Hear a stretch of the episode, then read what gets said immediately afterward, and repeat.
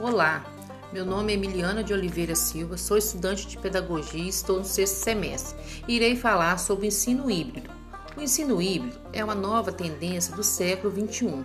É uma mistura metodológica que impacta a ação do professor em situações de ensino e a ação dos estudantes em situações de aprendizagem.